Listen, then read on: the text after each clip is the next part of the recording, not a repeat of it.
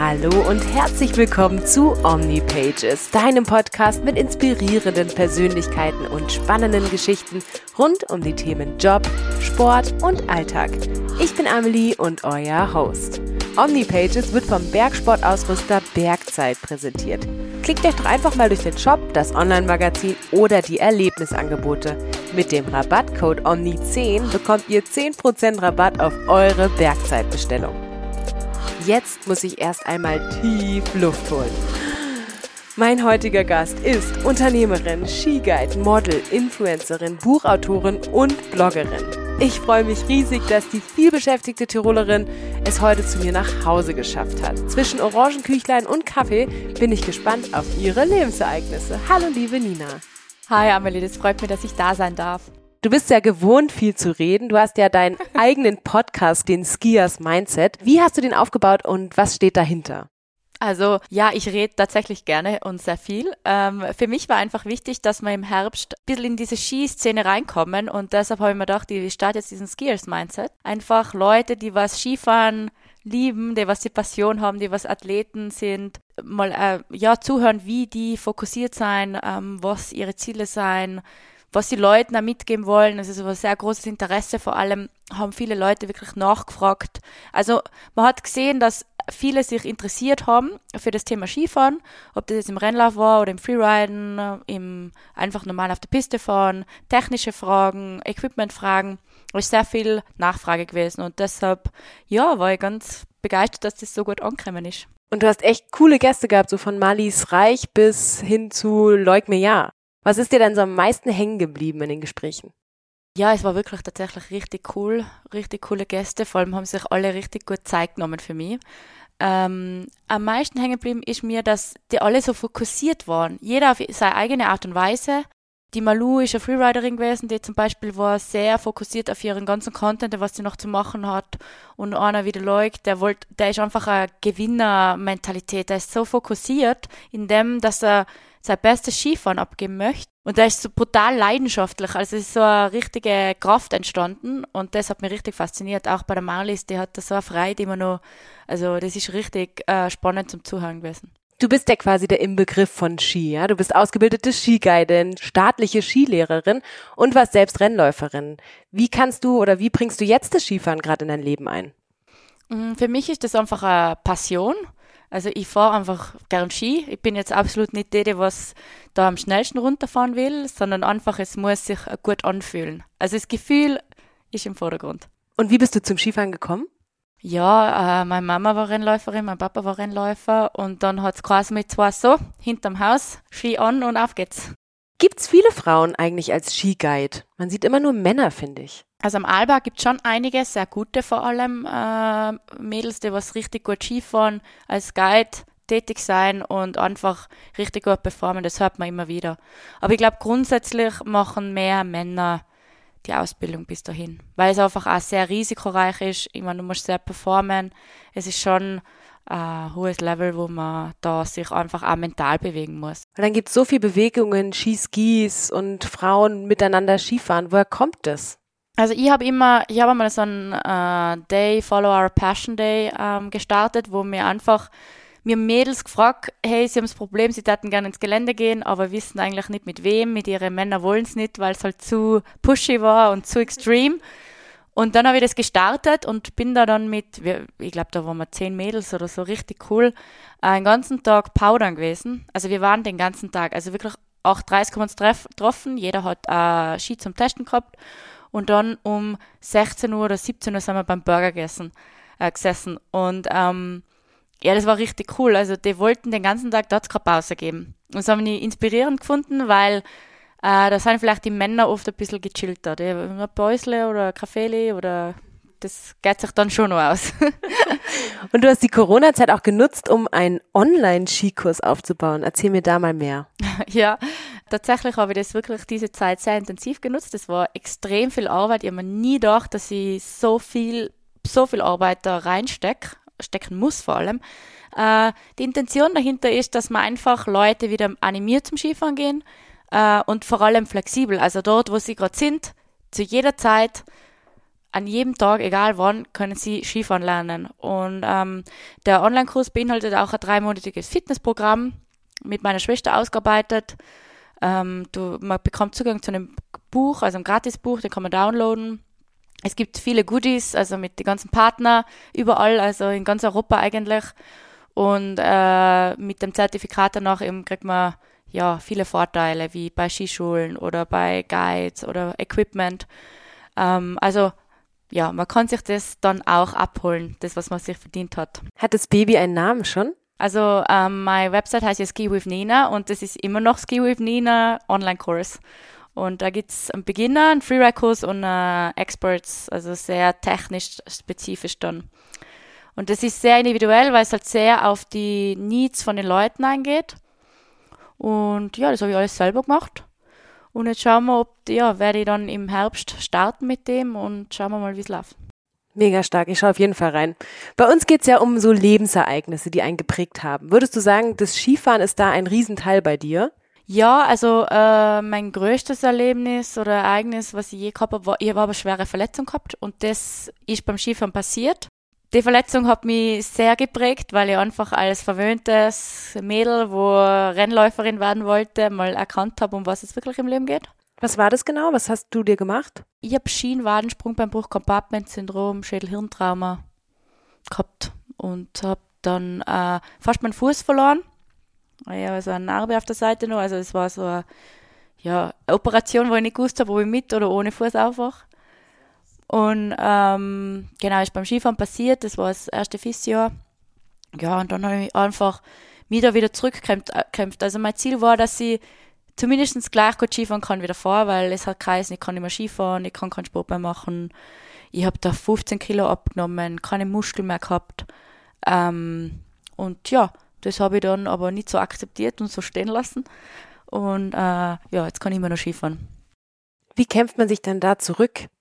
wo holt man sich die Hoffnung her? Weil ich meine, zu hören, dass der Fuß vielleicht abkommt, ist ein Rieseneinschnitt. Ja, ich habe äh, gehen lernen müssen. Ich habe kein Gefühl mehr gehabt. Ich habe immer noch kein Gefühl, Teile von meinem Fuß.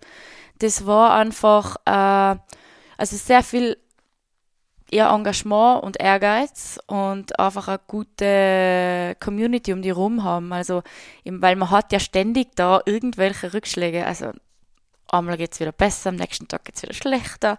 Und so geht es halt Jahre, jahrelang. Aber man, diese kleinen Steps sind halt die entscheidenden. Und ähm, da braucht man Geduld. Also ich habe hab extrem viel im Sinne von Geduld gelernt. Also mir bringt nichts aus, der, aus dem Stress oder so, oder äh, rein in den Stress, sondern mir bringt nichts aus der Ruhe, so heißt Und bist du dadurch positiver geworden? Weil so wie ich dich jetzt kennengelernt habe, bist du so die, die positivste Frau in, in einem irgendwie. So positive Gedanken und immer lächelnd und gut gelaunt. War das vielleicht auch dadurch, dass du dies, diesen Unfall überlebt hast? Auf jeden Fall. Also, mir haut jetzt nichts um. Ich denke mir immer, ja, schlimmer kann es nicht mehr werden, da, bin, lebe ich noch nicht mehr. Und äh, weil das ist einfach ein sehr extremes, äh, brutales Ereignis in dem Alter. Da war ich gerade 16 und äh, man dachte, oh mein Gott, und dann war ich da in einem Krankenhaus und nur schnarchende Frauen neben dir und so. Also es war ähm, sehr speziell und äh, ja, da durchzukämpfen, da haut einem nachher nichts mehr so schnell um, bis du einfach Beinhaut. Und das Skifahren wolltest du aber dann nicht aufgeben. Du hast dich dann quasi wieder reingekämpft und ich habe gelesen, dass du sogar besser als vorher warst. Du hast das Ziel erreicht. ja, äh, ja, also gefühlsvoll, also gefühlsmäßig auf jeden Fall, weil ähm, das war so, ich, ich war verletzt und habe mir gedacht, ja, ich will zumindest also gleich gut Skifahren können wie davor. Das war so mein Grundziel, weil die Ärzte gesagt haben, ich kann nicht mehr Skifahren. Und dann habe ich einfach hat das eine zum anderen geführt. Ich habe da die Ausbildungen gemacht, meinen staatlichen Skilehrer gemacht, meinen Skiführer. Das waren alles so Prozesse, äh, C-Trainer, das waren alles so Prozesse, wo äh, dazu geführt haben, dass ich jetzt einfach besser Ski fahre. Aber das war auch sehr viel Training. Äh, ich habe das alles neben meinem Studium gemacht und war in Neuseeland Skifahren und ja, war in Japan, in Kanada und ja, da habe ich mich halt immer wieder reinbeißen müssen und habe dann aber auch wieder Rückschläge gehabt mit Bandscheibenvorfälle und einer hat mich zusammengeführt und da ist wieder hart gewesen. Da habe ich mir gedacht, ja passt und noch einmal starten wir.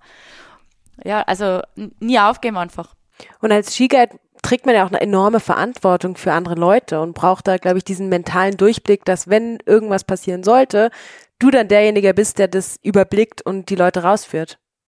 Mm, auf jeden Fall. Also ich würde sagen, dass sicher eins meiner Stärken die mentale Stärke ist. Also mich, dieses Ganze, vor allem wenn man mit Gästen am Weg ist, du darfst nicht deine Angst, wenn du jetzt vielleicht Angst fühlst oder dir nicht sicher bist, darfst du das nicht auf deine Gäste also rüberbringen oder nicht zeigen, sondern das muss positiv sein. Das ist da, da geht das nicht, weil wenn man das nicht in den Griff hat, dann glaube ich, ist man ein schlechter Guide, ist es vielleicht auch nicht die richtige Berufung für einen. Und auch gefährlich, weil wenn die Leute unsicher werden, dann wird es noch gefährlicher, wie wenn einfach, okay, die Leute sind gut drauf, die fahren brav Ski, da kommen wir raus, kein Problem, muss man halt eine Routenwahl nehmen, die was einfach passt, aber das ist sehr wichtig, dass man diese positive und dieses sichere Engagement rüberbringt. Hattest du da mal irgendein Erlebnis, wo du gemerkt hast, wow, jetzt komme ich hier gerade an meine Grenzen als Skiguide? Also was ich gemerkt habe die letzten Jahre, ich habe mich immer mehr an meine Grenzen gewagt, weil man einfach reinwächst. Und ich habe schon wieder ein, zwei so Situationen gehabt, wo ich mir dachte, boah, das war jetzt sportlich, aber ich habe es gut gemacht. Das ist so bei mir, schaltet dann so der Knopf um und dann bin ich voll fokussiert. Und dann habe ich da einfach, mache ich da eine, ja, die Gruppe muss einfach organisiert sein und dann geht das auch. Aber äh, ich glaube, ohne diese ganzen Grenzen hätte ich, die, was ich da erfahren habe, wäre ja auch nicht besser geworden. Es ist eine schmale Gratwanderung. Man darf es nicht zu extrem machen und richtig raus aus der Komfortzone, aber schon in die Richtung, ja, dass man sich halt weiterentwickelt. Und deshalb äh, schaue ich ja sehr viel, bevor ich mit Gästen was gehe oder mache, das privat an mit besseren Leuten, erfahrenere Guides, damit ich einfach auch selber lernen und besser werde nie aufhören zu lernen quasi. Wenn jetzt, jetzt haben wir April und der Winter ist nicht mehr lang, dann kommt der Sommer und dann fragt sich jeder, was macht denn Nina im Sommer? Nina hat aber ziemlich viel am Schirm. Du bist Unternehmerin, Model und, und, und. Wie würdest du dich beschreiben? Was ist so deine Hauptaufgabe? Das sind zwei Fragen, Amelie. Stimmt. Also wer ich bin, ich bin die Nina. Also das ist ein verwirrter Haufen, würde ich mal sagen. Also ein, äh, Überhaupt nicht. Oh, wohl. Jetzt machst du es runter. tausend Sasser. Ja, tausend Sasser. Um, never sleeping person, glaube ich. Also ich brauche immer ein bisschen Action. Das stimmt. Und, ja. Du hast mir gestern um Mitternacht geschrieben und bist, glaube ich, um sechs schon wieder aufgestanden und weitergefahren. Und heute geht das gleiche wieder weiter, richtig? Ganz genau. ähm, man muss flexibel bleiben. Äh, ja, ich versuche, ich bin sehr flexibel, sehr spontane Person. Äh, und ja, also bei mir gibt es eigentlich keinen schlechten Tag oder so. Ich bin halt wirklich, wenn ich heute mal nicht mag, dann mag ich halt nicht, aber das ist echt gut. und ähm, meine Hauptaufgabe, ja, ich baue gerade, wie gesagt, mein Unternehmen auf, ähm, habe da eine Digitalagentur, wo ich als Boutique-Tante den Leuten, die Boutique mögen, weiterhelfe. Schön gesagt. das ist mir gerade eingefallen. Das war das Zitronenküchle da wahrscheinlich. Orangenküchle bitte. Okay, Orangenküchle. und sonst, ja, sportlich bin ich viel am Bike, auch am Rennradl, aber ich laufe auch gern, also so Bergläufe. Kann schon mal sein, dass ich so äh, in der Früh aufstehe so, und heute laufe ich 30 Kilometer und 3000 Höhenmeter zu irgendeinem Gipfel. Oder ich radel spontan die Transalp allein, weil ich immer denke, ich fahre heute allein. Also es sind alles so spontan Sachen. Mich musst du da auch nicht anrufen. Ich komme dann nicht mit. Ich gehe dann zum, zum Aperol danach. ja, das mag ich echt auch gern. Also, genau. Ähm, ja, und sonst versuche ich einfach wirklich beinhart an mein ganzes, äh, meine Zeit, meine Motivation, mein Wissen in meine Agentur rein zu pulvern, dass da was Gescheites rauskommt. Und neben der Agentur betreibst du auch einen Blog, wo so viel drin ist von Fashion, von Sport. Ja, also, äh, also zum einen versuche ich mein Ski-Blog immer weiterzuführen, dass wir halt da relevanten Content draufbringen. Und zum anderen, ja, das hat sich die letzten Jahre ein bisschen äh, Richtung, äh, ich versuche immer so diese, Work, diese Workshops oder diese ähm, Kunden, die ich betreue, äh, diese Cases zu erklären und zu beschreiben, damit man halt äh, jemand, der was äh, einen ähnlichen Fall hat oder irgendwie ähm, im digitalen Bereich irgendeine Beratung oder irgend, irgendwo ansteht, dass er da vielleicht zurückschauen kann und hey, da, das hilft mir jetzt.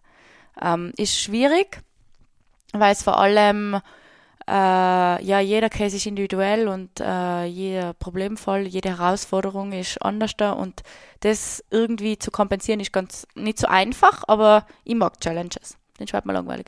War der Schritt in die Selbstständigkeit so ein Ereignis, was dich auch verändert hat? Geht man dann auf einmal anders mit sich selber und seinem Leben um? Ich bin ja eigentlich immer schon selbstständig, seit eh und je. Und äh, na, für mich war das immer klar, ich habe Praktikas gemacht und das hat mir einfach nicht gefallen. Und ich habe gesagt, okay, na, das, das bin nicht ich.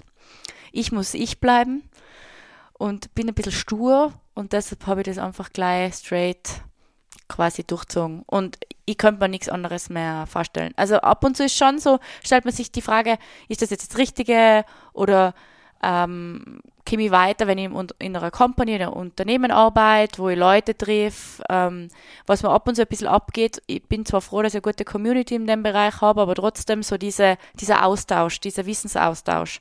Das hat mir in Schweden brutal taugt, weil du ständig mit Leuten unterwegs warst, die was in ihrer Branche extrem gut waren und die haben die dann auch weitergebracht. Du hast die halt einfach austauschen können zu interessanten Themen und gemeinsam hat man dann Ideen gefunden oder hat sich halt ähm, ja für gewisse äh, Unklarheiten einfach Resultate gefunden und das ist cool, das geht mir ein bisschen ab, muss ich sagen. Aber äh, ja, das ist ja so was, wo ich einfach sage, ähm, das kommt dann wieder, wenn wir wieder uns treffen dürfen. Für die Zuschauerinnen und Zuhörerinnen und Zuhörer, in Schweden warst du, um Digital Media zu studieren, richtig? Genau, also ich habe einfach dann noch einmal was gesucht in dem Bereich, wo ähm, ja, wo mich weiterbringt und habe dann geschaut, wo ist da die beste Uni, die ist offensichtlich in Stockholm. Habe mich da beworben, habe mich da durchgesetzt. Durch, ja, da waren schon sehr viele Bewerber und da haben sie nur ein paar genommen. Am Anfang war das sehr verrückt, würde ich sagen. Also ganz anders, wie wir das kennen mit äh, Studium. Das ist sehr future-orientated und das ist richtig cool. Und ja, jetzt im Nachhinein muss ich sagen, hat es mir sehr viel gebracht und habe ja, mich sehr weiterentwickelt. War das komplett das Gegenteil von deinem, du hast davor Sportmanagement, Sport- und Eventmanagement studiert? Ist das komplett was anderes? Ja, also der, der Vorgang komplett was anderes. Also ich möchte sowas nach Österreich bringen. Ich bin noch nicht so weit, aber das wäre so ein bisschen mein Ziel, weil das ist echt äh, ja ganz anders. Und ähm, das bringt dich raus aus der Comfortzone. Und es ist so nicht das klassische Studium, wie wir das alle kennen. Wir studieren alle, langweilen uns zu Tode. It's not about that. Es ist sehr viel äh, in Community, es ist sehr viel Teamarbeit. Da sind die skandinavischen Länder viel weiter als wir. Ja, die sind projektorientierter, die sind mehr industrieorientierter, vielleicht praktischer auch. Also nicht nur diese Theorie in gewisse Sachen ist relevant, aber nicht nur.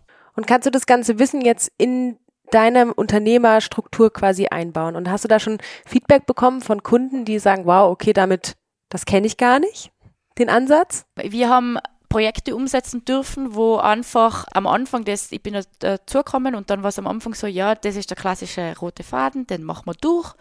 Und äh, je länger das Projekt gedauert hat, desto mehr habe ich mir einfach eingebaut und habe ihnen andere Wege gezeigt. Und das war das Spannende, weil am Ende war dann ich der Leader und habe ihnen gesagt, okay, machen wir es so, tun wir es so. Ich habe sie geleitet und halt da durchgeführt.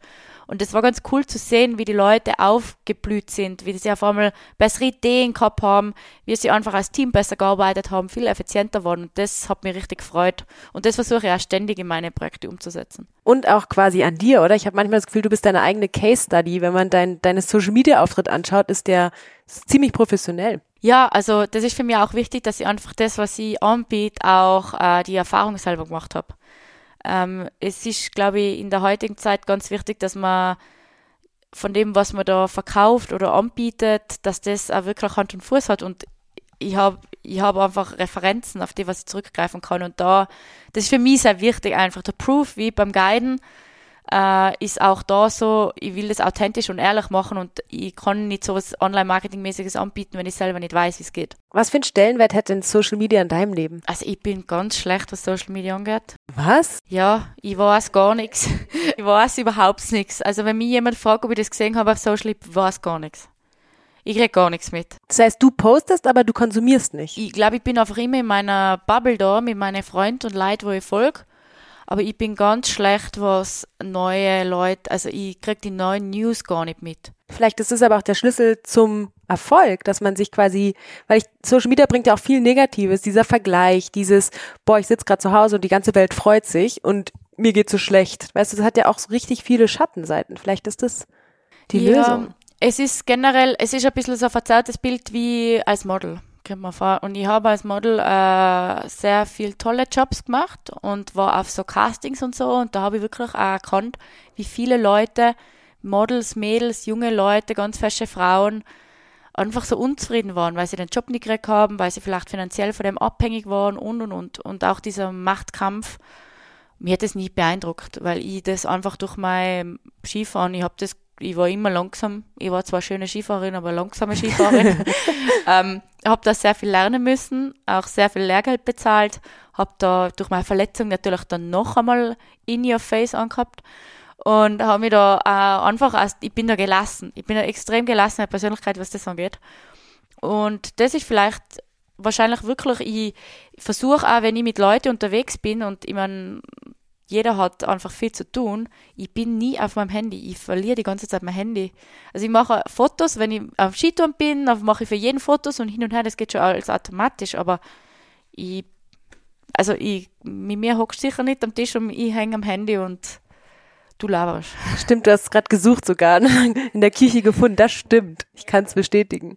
Das versuche ich ja, weil ich finde, das ist äh, gegenüber dem anderen nicht fair und das ist nicht respektvoll. Man soll sich die Zeit nehmen die mit den Leuten, wo man wirklich persönlich trifft. Da bin, deshalb kriege ich auf Social ganz wenig mit.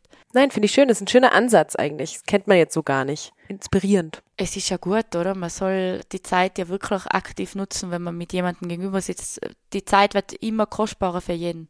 Und wenn ich dann mich da zu dir komme und ich hocke die ganze Zeit mit meinem Handy da und äh, warum soll ich dann zu dir kommen? Kann ich gleich daheim bleiben?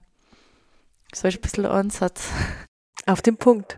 Jetzt haben wir über deine, deine Skipassion geredet als Ereignis, was dich geprägt hat, vom Unfall her vor allem auch. Dann haben wir über dich als selbstständige Frau gesprochen und Unternehmerin, die sich Ziele gesetzt hat. Was gibt's da noch so als drittes Lebensereignis bei dir, was dich geprägt hat oder dich zu der Frau gemacht hat, die du jetzt bist? Meine Reisen und Aus Auslandsaufenthalte. Also das war so, äh, ich habe damals, das war richtig cool, da ist gerade Facebook aufgekommen und dann habe ich einen Freeride-Trip nach Japan gewonnen. Über ein Facebook-Bild. Also im Schnee, also richtig lustig. Und dann bin ich nach Japan gefahren und jeder hat gesagt, nein, nie nach Japan, das ist so weit und hin und her. Ich gesagt, ja sicher, ich fahre auf jeden Fall nach Japan. Und äh, das war ein bisschen so der Start, wo ich einfach dann reisen war. Also ich war dann in Kanada, habe ich gleich dann weiter studiert, da war ich dann aber in Mexiko, dann war ich in Neuseeland und in der Südsee und in Australien und überall. Und jetzt auch Schweden und äh, durch das, dass man da so viele Leute trifft und ähm, man ist immer auf sich alleine gestellt. Also da gibt es jetzt nicht Mama, Papa oder Freunde, die was dich supporten, sondern du bist da ganz alleine gestellt. Und das hat mir einfach so selbstständig oder geprägt im Sinne von, wenn ich was will oder wenn ich was erreichen mag oder äh, wenn ich ein Problem habe, ich muss es selber lösen. Das ist so, glaube ich, was mir am meisten geprägt hat. Auch Inhalte. So, ich weiß, am Anfang bin ich mit dem größten Koffer gereist. Und alle halbe Jahr ist der Koffer kleiner, kleiner, kleiner geworden. Und für mich materielle Sachen jetzt, da habe ich gar keine Freude. Also ich bin da nicht so materiell orientiert. Aber bist du viel gereist für dich alleine oder waren das dann doch eher Jobs? So wie Neuseeland, Skifahren, Modelaufträge? Ja, Neuseeland war einfach freiwillig. Ich wollte da runter Skilehrern gehen. Das geht halt, wenn du voll ausgebildet bist. Und ähm, na, schon alleine. In Kanada habe ich studiert. Ich war dann, äh, natürlich Schweden ist auch wieder ein Trip quasi gewesen zum Studieren, aber immer allein. Ich habe das selber finanziert, was, was sind auf teuer. Ähm, aber wurscht. Ja, ich habe das alles eigentlich selber ähm, durchzogen, aber natürlich war da als Modeln, ähm, zum Beispiel nach Seoul bin ich geflogen zum, für einen Auftrag für GoPro. Da sicher war das ähm, quasi für einen Kunden, aber äh, auf der anderen Seite bist du immer alleine gestellt gewesen auf die. Bist du jetzt noch viel am Reisen oder merkst du, dass du jetzt in, in so eine andere Lebensphase kommst und sagst, puh, habe ich alles gesehen, jetzt mag ich mal irgendwie ankommen? Ähm, also momentan vermisse ich das Reisen überhaupt nicht. Also so für viele ist ja gerade so Corona, sie dürfen nirgends hin und so. Mir ist es eigentlich ziemlich egal. Ähm, ich freue mich dann schon wieder mal irgendwo hin, zur Abwechslung. äh, ich werde auch immer eine sein, wo unterwegs sein will. Also mit mir jetzt da ein Familienhaus und mit viel Grund und so, ja, da hätte ich jetzt, glaube ich, keine Freude. Also, das bin ich noch nicht so weit. Ich weiß nicht, ob ich da jemals weit, so weit wäre. Ja, schauen wir mal. In zehn Jahren sprechen wir dann nochmal weiter und gucken, wo du stehst. du auch, Amelie. ja, aber du, du nutzt, habe ich das Gefühl, wirklich jede Minute deines Lebens. Jetzt hast du die Pandemie auch genutzt, um ein Buch zu schreiben und zu gestalten. Erzähl mir davon. Ja, tatsächlich. Äh, ich bin, wie gesagt, schon länger Guide am Arlberg und habe da von vielen immer die Frage gekriegt, ja, kann man sonst noch was machen als wir Skifahren am Arlberg? Oder was kann meine Frau machen? Die fährt nicht Ski. Ähm, Gibt es irgendwelche Trips oder kann man irgendwelche Routen selber fahren? Also sehr viele Fragen rund um den Arlberg gekommen. Und dann habe ich kurz mich entschieden, dass ich mit meiner Partnerin, mit der Anna, äh, diesen Inside the Arlberg Guide Buch mache. Haben wir 257 Seiten geschrieben Bilder meistens habe ich dann selber fotografiert, weil ja, weil es einfach zu der Storyline besser passt hat. Ihr habt aktuelle Bilder drin, aber auch ältere, habe ich gesehen, oder? Also wir haben auch äh, die Story vom Alberg ähm, ausgeforscht. Also wirklich, wir haben uns damit leid, lokale Leute, regionale Geschichte, also richtig ins Zeug gelegt, dass wir da das Relevanteste rausfinden und haben jetzt nicht äh, die Geschichte neu erfunden oder die Skigeschichte neu erfunden, äh, sondern wir haben einfach äh, Teile da rausgenommen. Bei der Skigeschichte haben wir aktuelle Persönlichkeiten ähm, präsentiert. Das war uns sehr wichtig. Wir wollten den Charakter vom Arlberg äh, präsentieren und nicht jetzt von St. Anton und Lech getrennt, sondern als Arlberg. Und deshalb schreiben wir auch von diesen Arlbergern in der Arlbergblase. Da haben wir ein Manifest erstellt. Und äh, ja, es war einfach so dieses Authentische, wie es momentan ist, das wollten wir präsentieren. Und haben da Persönlichkeiten vom Skifahren, auch vom Snowboarden, habe ich auch welche, ähm, da reingebracht. Dann haben wir die Vielseitigkeit einfach nur erklärt, was kann man sonst noch machen, als wie jetzt nur Skifahren. Dann die Hotellerie, die Gastro, ähm, die Dörfer haben wir vorgestellt. Also es ist ein kunterbunter Haufen vom Arlberg. Und wir haben es ja, im Januar auf Deutsch gelauncht als E-Buch. Schreiben jetzt gerade Englisch und äh, ja, sein gerade beim Evaluieren von Druck. War das für dich so auf einmal auch eine neue Definition von Heimat? Hast du dich dann mit dem Begriff Heimat anders auseinandergesetzt? Also für mich ist es sowieso so, Home ist für mich überall. Ähm, ich, ich bin zwar Tirolerin und ich komme da von der Region, aber äh, ich fühle mich überall daheim. Ich schlafe überall gut, ich breite mich sofort überall aus, mein ganzes Klumpblick überall um, egal wo ich bin. Aber das ist sicher auch, äh, also ich wollte halt auch die Leute ein bisschen animieren, dass es ist nicht immer nur das eigene Zuhause, der Home oder die, das Zuhause, sondern es kann ja überall sein. Und Leute, wo bergverliebt sind oder man, wo wir leben, das ist einfach ein ja, Paradies. Also man kann es anders da gar nicht beschreiben, weil da muss man wirklich dankbar sein. Und äh, das soll man auch wieder schätzen und äh, akzeptieren auch und einfach, hey, da bin ich daheim und das ist schön und das freut mich und dafür stehe und da bin ich stolz dafür. Aber hast du dich dann anders nochmal in deine Heimat oder in deinen Geburtsort quasi verliebt durch das Buch? Wir haben auf jeden Fall viel rausgefunden über die Gegend. Also das war sehr spannend. Äh, wir haben Sachen rausgefunden, wo wir gar nicht gewusst haben, dass, oder wir haben uns eigentlich gedacht, dass so, dass es so, ja, solche Themen oder Geschichten gibt. Zudem haben wir auch wirklich rausgefunden, wie leidenschaftlich und was für hervorragende Arbeit die Leute da oben machen. Also es ist schon Wahnsinn. Die haben so eine Passion in dem, ob das ein Hotel ist oder da einer ist Koch und dann haben wir vorgestellt, es ist so toll, wie der das macht. Und das ist sehr inspirierend gewesen. Das ist auf jeden Fall verstärkt dieses äh, Wir-Gefühl oder dieses Zuhause-Gefühl mehr. Du bist so absolut nicht die Frau, die einen 9-till-5-Job machen könnte. Du hast so viele verschiedene Projekte, die du nebenbei irgendwie koordinierst. Verfängst du dich da manchmal auch? Ich meine, an so einem Buch zu arbeiten ist eine Riesenaufgabe und dann nebenbei deinen Blog zu speisen, deinen Social Media Auftritt, dein Unternehmen zu führen. Wie kriegst du das ah, zusammen? Ja, das ist wirklich, also, also man braucht eine Struktur. Ich glaube, die Struktur sieht da keiner und das versteht da keiner, weil ich glaube, für Außenstände ist das einfach ein Sauhaufen. Für mich hat Struktur dieses Sauhaufen. Ähm, ja, es ist schon schwierig, oder halt schwierig, es ist halt eine daily Aufgabe. Aber es ist eine schöne Aufgabe. Also mir macht es Spaß und deshalb läuft es, glaube ich. Wenn ich das jetzt tun müsste, weil ich das für jemanden anderen tun muss oder soll, da, dort, glaube ich, wäre ich nicht so leistungsorientiert oder könnte nicht so gut performen. Also mir macht einfach alles Spaß. Und ich mag die Herausforderung und deshalb probiere ich es. Wo geht denn deine Reise diesen Sommer hin? Was hast du für spannende Projekte anstehen? Meine Reise geht von mir daheim auf den Gipfel auf. Na, Schatz. äh, ja, wird es schon auf jeden Fall welche geben. Ich habe tatsächlich noch gar nicht so viel Zeit gehabt, jetzt nachzudenken, weil ich immer noch in der Skiseason bin. Ähm, es wird vielleicht jetzt noch ein paar Touren geben. Ich möchte aber dann eigentlich, muss ich sagen, bin ich bald ready für die Ski in den Keller zu stellen. Ob man es glaubt oder nicht, aber ich bin so viel Skitouren gegangen und das hat im Oktober schon angefangen. Jetzt ist dann nochmal genug. Ähm, ich möchte einfach, also meine jetzige Herausforderung ist gerade, dass ich die Kunden oder diese Projekte, wo ich da betreue, äh, stabilisiere, dass ich da noch besser wäre, äh, meine komplette Unternehmung einfach äh, neu strukturiere oder ja, erfahrener strukturiere, sage ich jetzt mal.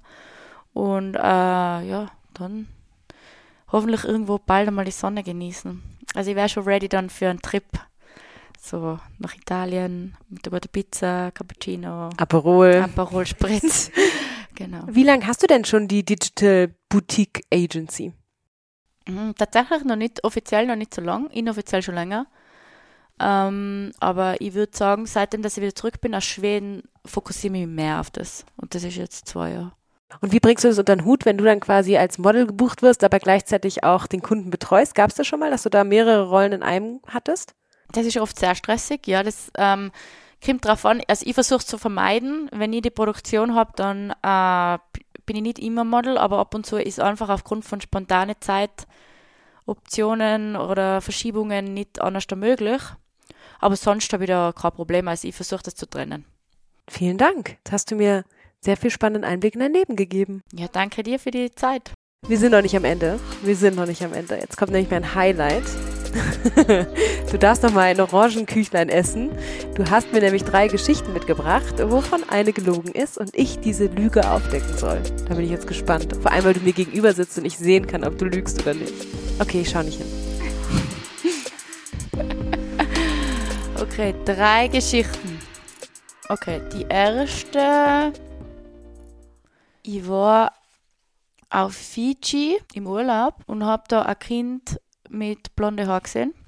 Wie, du hast ein Kind mit blonden Haaren gesehen? Gibt es auch noch eine Pointe von der Geschichte? Das, das, ist, das geht nicht. Das ist Wohl, das geht schon, weil, also noch einmal, ich erkläre das noch einmal. Also ich war auf Fiji, okay, und da äh, sind grundsätzlich alles dunkelhaarige Leute, hauptsächlich Inder leben da. Und ich bin in ein kleines Dorf, in so ein Dorf gekommen, das was abgelegen irgendwo auf einer Seiteninsel ist, wo du nur einmal am Tag mit dem Boot hinkommst. Und da waren halt Leute, die was da leben, wo da in die Schule gehen, ähm, die leben, haben, ja, die haben keinen Tisch so wie wir und eine Küche, sondern es lebt alles am Boden. Und da war ein Kind, als einziges Kind in dem ganzen Dorf, das was blonde Haar gehabt hat. Und daraufhin, durch das, dass ich auch blonde Haar habe, ist das auf mich zugekommen und hat meine Haar angegriffen. Zweite Geschichte. Es war mein 30. Geburtstag und ich war leicht angetrunken und ich bin gegen eine Glastür gelaufen. Okay, das könnte mir auch passieren, die glaube ich schon mal. Ist was passiert oder? Das erzähle ich dir danach. Du bist einfach nur dagegen gelaufen. Du musst ja raten. Und die dritte, ich war in Südafrika und dadurch, dass ich gern Fisch isst, war ich selber fischen und dann haben wir, ist ein Hai aufgesprungen und hat fast unsere Leine vom, von der Angel gefressen. Okay. Welche ist die gelogene? Also ich würde sagen, die, die 30. Geburtstaggeschichte und gegen eine Glaswand laufen, glaube ich dir sofort. Erstens weiß ich, dass du 30 geworden bist. Zweitens kann man auch mal gegen eine Glaswand laufen. okay. Und die Fiji-Geschichte mit einem Kind, was blonde Haare hat. Klar, da ist dann einfach eine Mischling gewesen. Fand ich auch nochmal. Ich glaube dir die Hai-Geschichte nicht. Bravo, Amelie! Cool. Also ist die Glastür kaputt gegangen? Na. bist, du, bist du richtig umgefallen? Ich habe auf jeden Fall einen Schädel gehabt danach. Aber den habe ich so oder so gehabt mit meinem. Du wusstest nicht mehr, ob es der Alkohol oder die Glaswand war. so ungefähr. Und auf den Fidschis hast du dann die Familie dazu kennengelernt zum Kind? Es war voll nett. Die haben uns eingeladen zum Kava trinken. Das ist so ein alkoholisches Kräutergetränk. Und äh, das war echt ein Mädel, wo ganz braun war, aber blonde Haare gehabt hat und die Mama ist daneben geguckt und die haben das alle nicht glauben können und der ist richtig auf mich zugesprungen und hat die Haare angegriffen. Der, der hat, glaube ich, eine harte Zeit sonst gehabt, weil sie halt äh, die anderen alle schwarze Haare gehabt haben. Habe ich sehr interessant gefunden, was das bedeutet für Leute. Ja, spannend. Vielen, vielen lieben Dank für deine Zeit. Es hat mir sehr viel Spaß gemacht, vor allem, dass ich die Lüge erkannt habe. und ich freue mich, wenn wir uns wieder mal hören. Freue ich mich auch. Vielen Dank.